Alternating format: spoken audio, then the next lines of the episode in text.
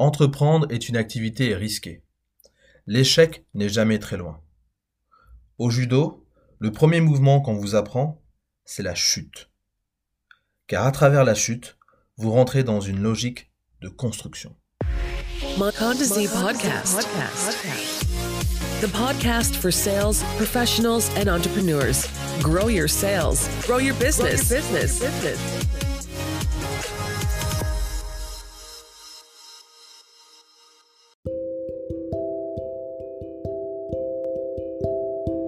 Bonjour à tous, bienvenue dans le podcast de Mokonzi, le podcast pour les entrepreneurs et les professionnels de la vente.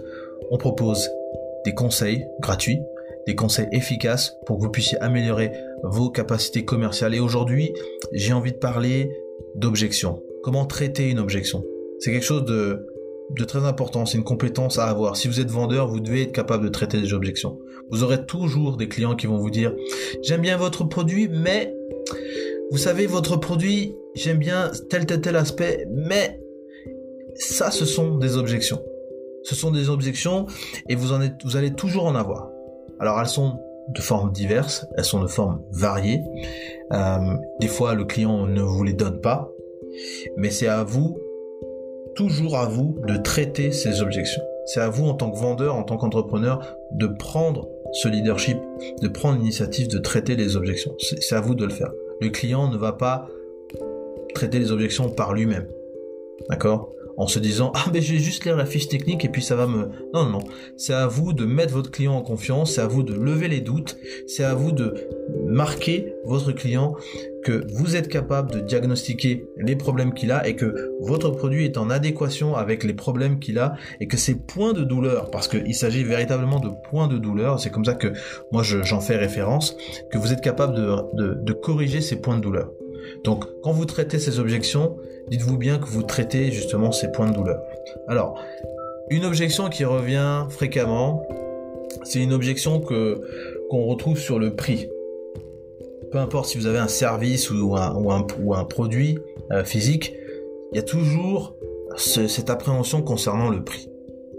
Et le prix, si vous voulez, c'est quelque chose de très subjectif. Et moi, ma réponse à ça, c'est de dire, que le prix, si vous voulez, c'est il y a, toujours un élément de comparaison. Quelqu'un qui vous dit, vous savez, votre, votre produit, il est très intéressant, mais je crois qu'il est un peu trop cher pour moi. La question qu'il faut tout de suite poser derrière, c'est, monsieur, je, comprends que vous puissiez me, dire ça, euh, c'est tout à fait euh, normal, mais vous savez, euh, le prix n'est que relatif. Quel est votre élément de comparaison, justement, pour identifier que ce produit est trop cher? Est-ce que vous utilisez un produit similaire en ce moment? Quand vous posez ces questions-là, quel est votre élément de comparaison?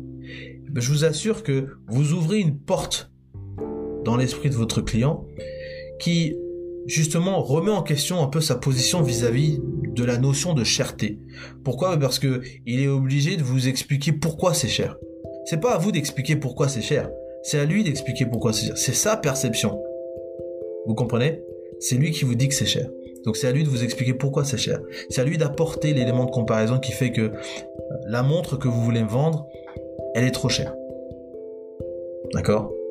Maintenant, une fois qu'il vous donne ces éléments-là, eh ben, vous pouvez naviguer et facilement expliquer que euh, la montre qu'il utilise, je prends l'exemple de la montre, hein, euh, par rapport à celle que vous vendez, il y a des différences très particulières.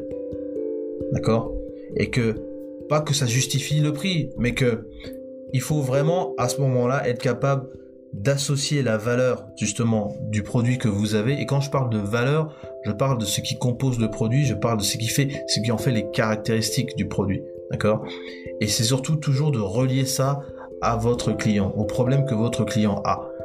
Il y a toujours des, ce qu'on appelle des points de douleur chez un client, parce que quand il achète un produit, il achète un produit pour répondre à évidemment à un besoin. On, réfléchit toujours dans cette, dans cette logique de besoin, mais il faut réfléchir dans une logique de point de douleur, dans une logique de problème. Quel est le problème qu'un client a et comment il aimerait le résoudre? Donc c'est à vous d'associer ces éléments-là. Ensuite, vous avez par exemple une objection qui, euh, la deuxième objection qui me semble être euh, assez particulière, c'est quelqu'un qui vous dit non, j'ai pas de besoin, nous sommes pas intéressés. Alors ça c'est deux éléments un petit peu différents, mais je les ai mis ensemble euh, parce que souvent des gens vont vous dire j'ai pas de besoin parce qu'en fait ils sont pas intéressés. D'autres vont vous dire j'ai pas de besoin parce qu'effectivement ils ont pas de besoin. Ils ont peut-être finalisé un achat il y a pas très longtemps. Mais peu importe. Je vais juste vous expliquer un petit peu comment moi j'aborde la question. Quand quelqu'un vous dit euh, je suis pas intéressé, pareil, là aussi c'est de la question de lui poser, c'est de, dire euh, est-ce qu'il y a un élément qui euh, vous intéresse en particulier que vous n'avez pas vu? Est-ce qu'il y a euh, quelque chose qui vous intéresse dans ce que vous avez déjà chez vous, par exemple? Ça c'est une question à poser. Qu'est-ce que vous utilisez comme produit en ce moment? Qu'est-ce que vous utilisez comme service? Pourquoi vous aimez ce service? C'est de creuser un petit peu sur, sur ce que la personne utilise.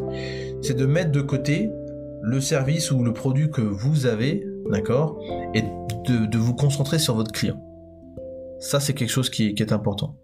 Mais j'ai envie de dire que si vous arrivez à des objections comme ça, c'est aussi un signe que en amont, vous avez peut-être pas mis assez d'accent sur le client lui-même.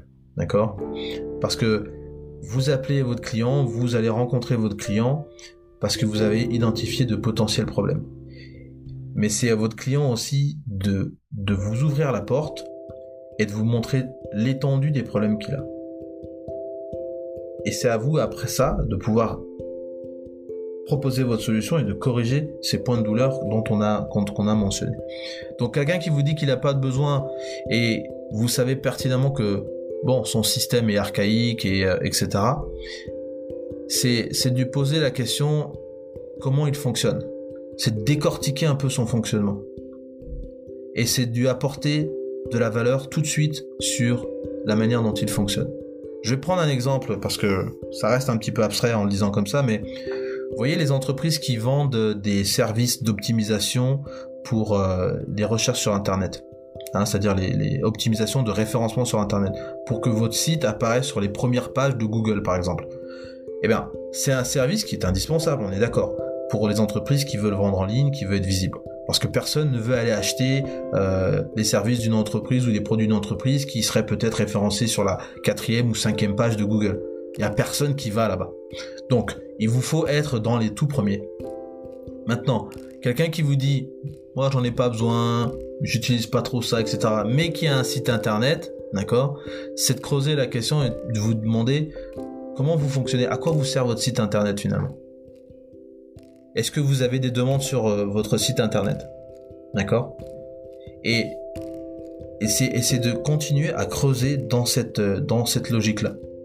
Donc c'est oublier que vous êtes là avec un, produit, un service, mais c'est de creuser un petit peu. Et à chaque fois qu'on vous dit quelque chose, c'est de rebondir là-dessus et de, développer un peu plus. Et vous allez voir qu'en développant un peu plus, en laissant parler votre client, il va vous donner toutes les informations que vous avez besoin. Donc quelqu'un qui vous dit qu'il n'en a pas besoin, c'est un signe qu'il est peut-être réticent vis-à-vis d'un potentiel changement que vous lui apportez et qu'il en a un, peu peur. Donc c'est une question de confiance ici. Donc la confiance, ça va venir quand vous allez être capable de diagnostiquer ses problèmes, ses points de douleur, quand il va vous parler exactement de la manière dont il fonctionne et pourquoi il est satisfait de la manière dont il fonctionne. Ce qui, in fine, justifie la raison pour laquelle il vous dit qu'il n'a pas besoin d'un nouveau système, qu'il est satisfait là-dessus. Une autre manière aussi de traiter cette objection-là, qui est un peu particulière et un peu glissante, c'est de, de parler de croissance. C'est-à-dire que quand vous ouvrez une entreprise, une entreprise, elle n'a pas vocation à, vivre seulement 10 ans. Elle a une vocation de vivre pendant au moins 99 ans, si ce n'est pas plus. Donc la question c'est, est-ce que vous aimeriez faire croître votre entreprise? Est-ce que vous êtes satisfait du nombre de clients que vous avez à l'heure actuelle? Et là, justement, en plus qu'on est, on est dans une euh, situation avec le Covid, c'est de poser un peu la question. Euh, vous savez, il y a le Covid en ce moment. comment vous euh, vous adaptez vis-à-vis du Covid? Comment, quel impact le Covid a eu sur sur vos ventes, sur vos clients, etc. Et c'est de comprendre les dynamiques. Et c'est là où vous pouvez facilement introduire peut-être un produit, notamment informatique, comme ce produit de référencement, qui va permettre de peut-être changer la donne pour cette entreprise. Donc voilà comment moi je, répondrai à, ce genre, à ce genre d'objection.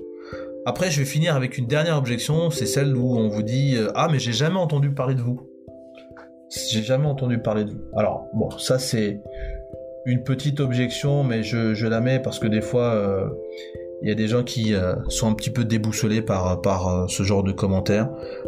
moi, ce que j'ai l'habitude de dire, ah oui, c'est vrai, vous nous avez jamais entendu parler? Bah, pourtant, on est sur Internet et tout, on est sur Facebook. Vous êtes sur Facebook? Ah bah c'est très bien, bah écoutez, votre nom c'est comment? Je vais vous envoyer un lien tout de suite, comme ça vous allez pouvoir nous, nous retrouver.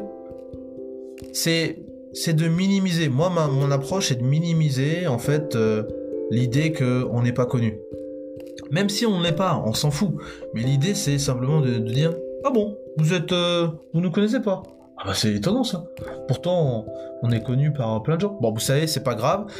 Je sais très bien que je sois venu aujourd'hui. Ça va nous permettre de pouvoir faire connaissance. Moi, c'est Kevin. Vous êtes euh, directeur de la banque, c'est ça? Vous êtes directeur de l'entreprise? Ah, vous êtes le DAF. Ah, d'accord. Ah, c'est sympa. Et ça fait combien de temps que vous êtes euh, DAF? Ah, 5 ans. Waouh. 5 ans, vous êtes DAF. Ah, ça, c'est pas mal, ça. C'est pas mal. Vraiment, c'est très très bien. Voilà. Je minimise simplement euh, cette idée qu'on ne vous connaît pas.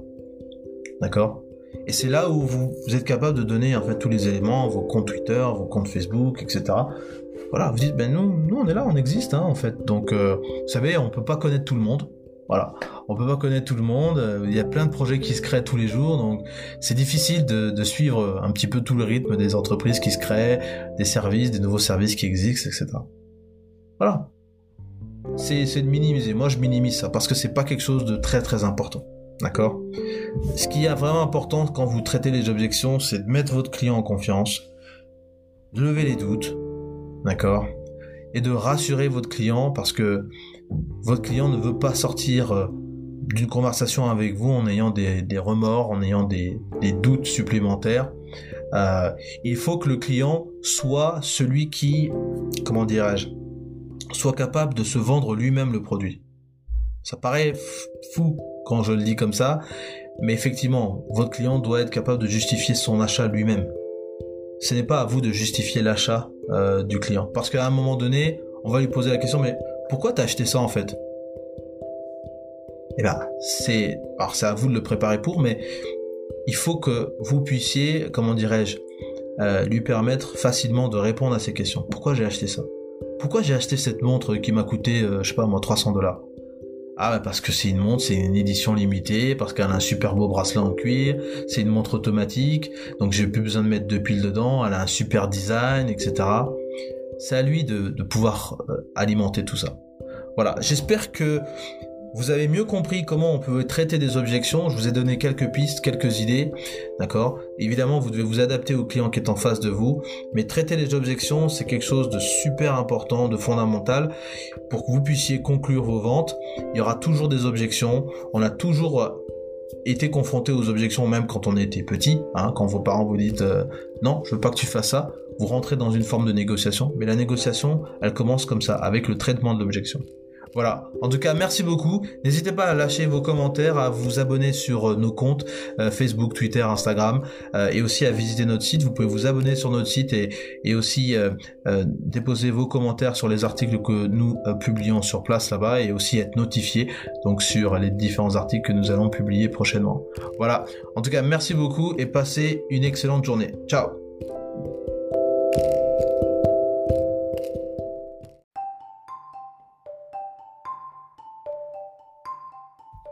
Si le podcast de Mokonzi vous plaît et que vous aimeriez présenter votre entreprise, ses services, ses produits à notre communauté d'auditeurs, rien de plus simple, vous nous envoyez un email sur podcast at et nous pourrons insérer une publicité pour vous.